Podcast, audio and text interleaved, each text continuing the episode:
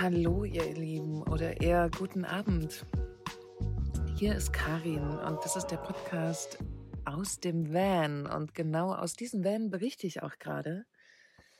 Wer mich noch nicht kennt, ich ähm, genau heiße Karin Scherpe, bin 36 Jahre jung und lebe schon seit zweieinhalb Jahren in meinem Van und habe keine Wohnung mehr und genau lebe das Vanlife, das freie Leben das äh, Selbstbestimmtsein, das ortsunabhängige Arbeiten und so weiter. Das ist mein Leben und ich bin jetzt gerade auf den Weg Richtung Andalusien. Es ist der erste, erste 2021 und ich habe es endlich geschafft, jetzt loszufahren. Ich war jetzt für mehrere Wochen in Deutschland, um verschiedene Sachen zu klären. Und vorher war ich schon gute zehn oder elf Monate im Süden. Hm, dank Corona bin ich auch den ganzen Sommer da geblieben und genau, war jetzt für ein paar Wochen in Deutschland, um ein paar Sachen zu klären. Das um meine Freunde zu sehen, die ich sehr vermisst habe, ähm, um für mein Auto neues TÜV, also er hat einen neuen TÜV bekommen, dass ich jetzt die nächsten zwei Jahre Ruhe habe und dazu kommt noch, dass ich meine Lagerbox in Leipzig aufgelöst habe. Nur endlich nach zweieinhalb Jahren war es soweit, dass ich das Gefühl hatte, dass ich das nicht mehr brauche und habe die jetzt aufgelöst, habe noch ein paar Sachen zu meiner Mama gebracht. Es sind auch leider noch ein paar mehr Sachen. Es ist noch so ein bisschen Vergangenheit dabei, mein voriges Business, mein Modelabel. Genau, da sind noch viele Sachen übergeblieben. Ja, und heute mit ein paar Tagen Verspätung komme ich endlich los. und ja, lass die letzten Wochen hinter mir, die doch durchaus sehr herausfordernd waren. Und genau, heute frisch gestärkt bin ich losgefahren, voll getankt natürlich, weil in Frankreich der Sprit so wahnsinnig teuer ist. Man kann rechnen 30 Cent mehr circa, je nachdem, wo man tankt, was natürlich ordentlich reinhaut. Bei 30 Cent mehr ist schon wirklich bei einem vollen Tank viel Geld. Genau, ich reise mit einem Postbus Sprinter. Ihr kennt diese Busse, die bringen euch immer Pakete. Und genauso ein DHL-Bus habe ich. Er sieht nicht mehr aus wie ein Postbus. Ich habe ihn gut verändert, umgebaut. Und genau, mit so einem Bus reise ich. Der ist hinten komplett ausgebaut zu einer schönen Wohnung. Ich lebe komplett autark hier drin. Und ja, habe heute die ersten 500 Kilometer geschafft. 500 Kilometer von insgesamt 2500 circa, die ich fahren muss, um an meinen, an meinen Seelenort zu kommen, an den Ort, wo ich mich immer wieder, egal wie oft ich dahin fahre, mich einfach immer wieder wahnsinnig wohlfühle. Dieser Ort zieht mich sehr an. Das ist im speziellen Tarifa. Das ist für mich ein sehr, sehr magischer Ort. Viele kennen ihn. Das ist die unterste unterste Spitze von Spanien. Also wirklich weiter runter geht's nicht. Danach kommt Marokko, was man auch sieht bei gutem Wetter. Also wenn ganz klare Sicht ist, sieht man Marokko. Dann sieht man den anderen Kontinent. Und ist für mich ein sehr ganz toller Ort. Ich fahre da schon sehr, sehr viele Jahre hin. Also früher bin ich geflogen. Jetzt fahre ich mit dem Auto und bleibe da für länger. Also es ist jetzt nicht nur eine Zwei-Wochen-Reise, es ist schon ein ganzes Stück länger geplant, auf jeden Fall bis zum Sommer. Und ich entfliehe den deutschen Winter. Der deutsche Winter ist für mich sehr anstrengend. Es ist für mich viel zu wenig Licht. Ich habe auch früher, als ich noch keinen Van hatte, bin ich meistens spätestens im Januar bzw. Februar irgendwo in die Sonne geflogen, weil ich es nicht mehr ausgehalten habe, weil mich das so angestrengt hat, irgendwie zu versuchen, trotzdem bei guter Laune zu bleiben, obwohl die äußeren Umstände kalt, dunkel es einfach nicht zugelassen haben. Ich habe damals sehr, sehr viel probiert, von einer Tageslichtlampe bis, aber es, es ersetzt eben nichts das richtige Sonnenlicht. Das ist der Grund, warum ich so gerne im Süden bin, vor allen Dingen über den Winter. genau. Und ich wollte vor ein paar Tagen, eigentlich sollte jemand mitreisen. Es gibt ja, jeder kann das machen, der auf Langzeitreise geht oder der, der lange Strecken fährt. Es gibt viele Gruppen auf Facebook. Es gibt auch die Mitfahrgelegenheiten, Mitfahrbörse, whatever. Solche Seiten kann man, da kann man wunderbar solche Strecken eingeben und sagen, suchst einen Mitfahrer. Hat den großen Vorteil, dass du auf jeden Fall den Sprit und die Maut teilst. Auch wenn ich jetzt komplett ohne Maut fahre, heißt Landstraße.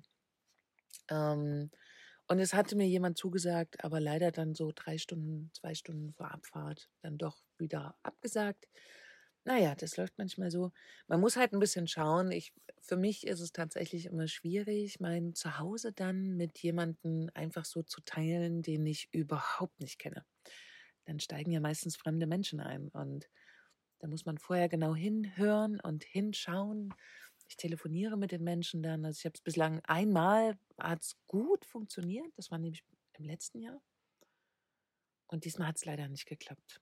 Genau. Aber wer weiß, für was das gut ist. Ich bin heute auch leider ein bisschen später losgekommen als geplant, aber jetzt habe ich, wie gesagt, die ersten 500 Kilometer geschafft. Ich fahre komplett mautfrei und habe bislang knappe 19 Kreisverkehre passiert. Diesmal mache ich mir den Spaß, das mal mitzuschreiben. Ich möchte für mich gerne eine kleine persönliche Studie machen, und zwar, welches Land die meisten Kreisverkehre hat. Ich habe schon eine Tendenz, aber ich möchte es natürlich belegen. Aus diesem Grund werde ich auf dieser Strecke versuchen, jeden Kreisverkehr mitzuzählen und bin sehr gespannt, wie viele es werden, bis ich am Ziel ankomme. Ich bin sehr gespannt, welche Summe denn da steht. Genau, und was ich immer wieder gefragt werde auf Reisen, wie ich das mache. Also erstens, ich reise ja alleine, mich stört es mittlerweile tatsächlich gar nicht mehr. Ähm, und navigieren tue ich komplett über Google Maps. Ich weiß, dass viele ein Navigationssystem haben, das habe ich nicht. Hatte ich noch nie irgendwie das Bedürfnis, sowas zu kaufen. Genau, spannend wird es ja dann, wenn man merkt, okay, ich werde langsam müde und man braucht einen Stellplatz in Zeiten von Corona sind und vor allen Dingen jetzt in den Wintermonaten sind gerade in Spanien und Frankreich also sehr viele Campingplätze zu. Und ich muss zugeben, für eine kurze, schnelle Nacht, weil es ja morgen früh nach Sonnenaufbruch geht es ja für mich direkt wieder los, ähm, möchte ich ungern einen Campingplatz anfahren und stehe da gerne frei. Und ich lasse dann während der Fahrt einfach, wenn ich dann merke, ich werde müde, gibt es verschiedene Apps, in denen man schauen kann. Es gibt zum Beispiel Camper Contact. Das ist eine sehr schöne App, die ist sehr aktuell. Und dann gibt es natürlich noch Park 4 Night. Diese Apps lasse ich meistens während der Fahrt einfach laufen und schaue immer mal nach, ob sich etwas Schönes direkt an der Route, wo ich nicht weit wegfahren muss von meiner eigentlichen Route, findet in diesen Apps steht, also wenn man dann diese Punkte anklickt, steht dann auch drin, ob man, also was das für Plätze sind, ähm, ob man da ruhig stehen kann, ob es überhaupt mit Stehen erlaubt ist und so weiter. Genau, so suche ich mir dann meinen Platz für die Nacht aus. Es ist natürlich immer so, dass man schauen muss, wenn man an einen Platz kommt beim Freistehen, vor allen Dingen in einem anderen Land, wie fühlt sich das an? Wenn man da hinrollt, was, was macht es mit einem? Und das Bauchgefühl ist immer der beste Berater ähm, für einen Standplatz.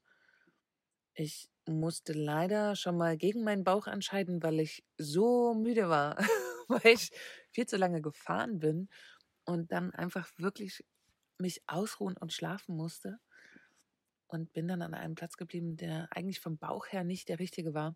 Das hat sich leider auch bestätigt. Ich habe da sehr schlecht geschlafen.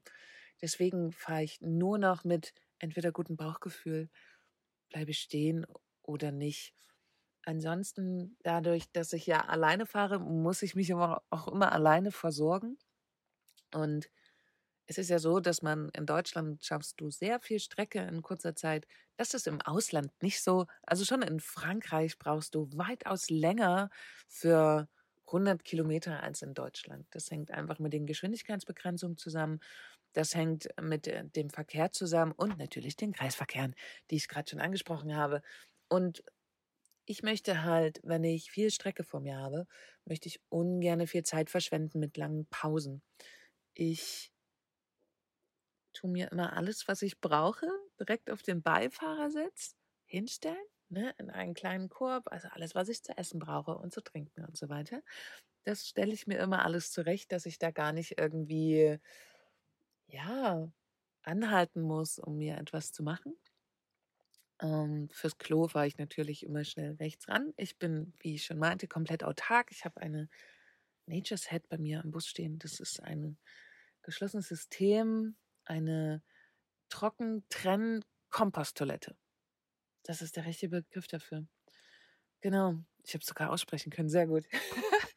mm. Genau, dann fahre ich kurz auf einen Parkplatz, der Motor läuft weiter, ich gehe schnell aufs Klo und fahre weiter, weil das von Dieselmotor nicht so gut ist, wenn der so lange auf der Autobahn irgendwie lief, dann irgendwo rauszufahren, directly auszumachen, ist nicht gut. Ansonsten ist es so, dass wenn ich in Deutschland starte, mein letzter Punkt immer meine Mama ist. Die wohnt in der Pfalz, das ist kurz vor Frankreich. Und wir haben dieses Mal, das erste Mal, das ist total toll, hat meine Mama Essen vorgekocht und das ganz heiß in große Verschlussgläser gefüllt. Und dann ist das Essen einfach sehr lange haltbar. Und ich rate, also wirklich, ich gebe das jedem als Tipp, wer eine Langzeitreise vor sich hat, kocht euch Essen vor. Ich empfinde es als absoluten Luxus, abends, also man ist ja dann meistens ja kaputt. Dann hat man vielleicht schnell noch einen Platz gefunden. Der Hund muss raus. Und das Letzte, was man dann machen möchte, ist sich noch eine Stunde hinstellen und kochen. Aber gutes Essen ist wichtig. Genauso wie gut zu schlafen. Das ist super wichtig. Und deswegen bin ich diesmal so wahnsinnig dankbar darüber, dass meine Mama so viel vorgekocht hat. Ich hatte gestern zum Beispiel noch den Rest vom Weihnachtsessen. Und genau, heute gab es etwas anderes. Aber ich kann das jedem nur empfehlen, egal mit was für einer Art Gefährt ihr unterwegs seid. Ähm, solange ihr einen Kocher dabei habt, könnt ihr Essen immer warm machen und dann ist das einfach für mich ein sehr, sehr stressfreies Reisen. Und gerade wenn man diese langen Strecken fährt, ist es ein wirkliches Geschenk. Ansonsten sitze ich ja hier sehr, sehr viele Stunden mit mir alleine habe natürlich die Landschaft um mich herum, die ich bewundere. Aber man hat, und das mag ich sehr, sehr viel Zeit zum Nachdenken. Für mich sind lange Autofahrten ein bisschen wie meditieren. Wenn man so Abschnitte hat, wo nicht viel los ist, kann man gar nicht quasi wirklich fast meditieren nebenbei. Und also natürlich aufmerksam Auto fahren, aber trotzdem mit den Gedanken so verschmelzen. Und auch, ja, das ist ganz toll. Also für mich, dadurch, dass ich so lange schon das Vanlife lebe, bin ich sehr fein mit mir und mit meinem Sein und kann sehr gut mit dem Alleinsein umgehen und mag das sogar sehr. Und von daher ist eine lange Autofahrt für mich meist ziemliche Tiefenentspannung. Genau, und ich habe jetzt noch drei Tage Zeit, mir wenn ich das möchte, sehr viele Gedanken zu machen. Und aus diesen Gedanken heraus ist heute auch diese Idee entstanden, dass ich eine kleine Podcast-Serie mache über die paar Tage, die ich jetzt fahre. Was vielleicht noch auch noch wichtig ist zu erwähnen, wir sind nach wie vor gerade in einer Pandemie und ich reise nach Andalusien nicht, weil ich einen 14-Tage-Trip mache und dann wieder zurück muss, sondern weil ich mehrere Monate da bleibe ich darf für mich selber entscheiden, wo mein Lebensmittelpunkt liegt. Und wie ich vorhin schon meinte, über die Wintermonate kann es für mich nicht Deutschland sein. Das ist eine tatsächlich ganz klare Entscheidung von mir, dass ich diesen Kampf nicht mehr möchte. Und deswegen fahre ich jetzt nach Andalusien. Es wird jetzt Januar, Februar jetzt auch nicht so wahnsinnig warm da werden, aber dann geht es ja langsam wieder los. Genau. Und deswegen ist das gerade weil eben Pandemie ist, nicht dran, zum Beispiel zu sagen, was ich sonst gerne auf meinen Fahrten mache, ähm, an Orten stehen zu bleiben, mir noch etwas anzuschauen. Das ist jetzt natürlich absolut gar nicht drin und auch, wie ich finde, überhaupt nicht angebracht. Für mich heißt das jetzt wirklich nur schnell durchreisen. Und ja, das war mein erster Tag. Also bislang auch sehr wenig Autos auf der Straße, was mich sehr fasziniert.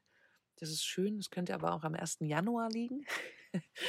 Mm, genau, ich bin sehr gespannt. LKWs waren heute auch nicht unterwegs und ich bin sehr gespannt, was morgen auf den Straßen los ist. Ich hoffe morgen tatsächlich, wenn alles richtig gut läuft, die spanische Grenze zu passieren.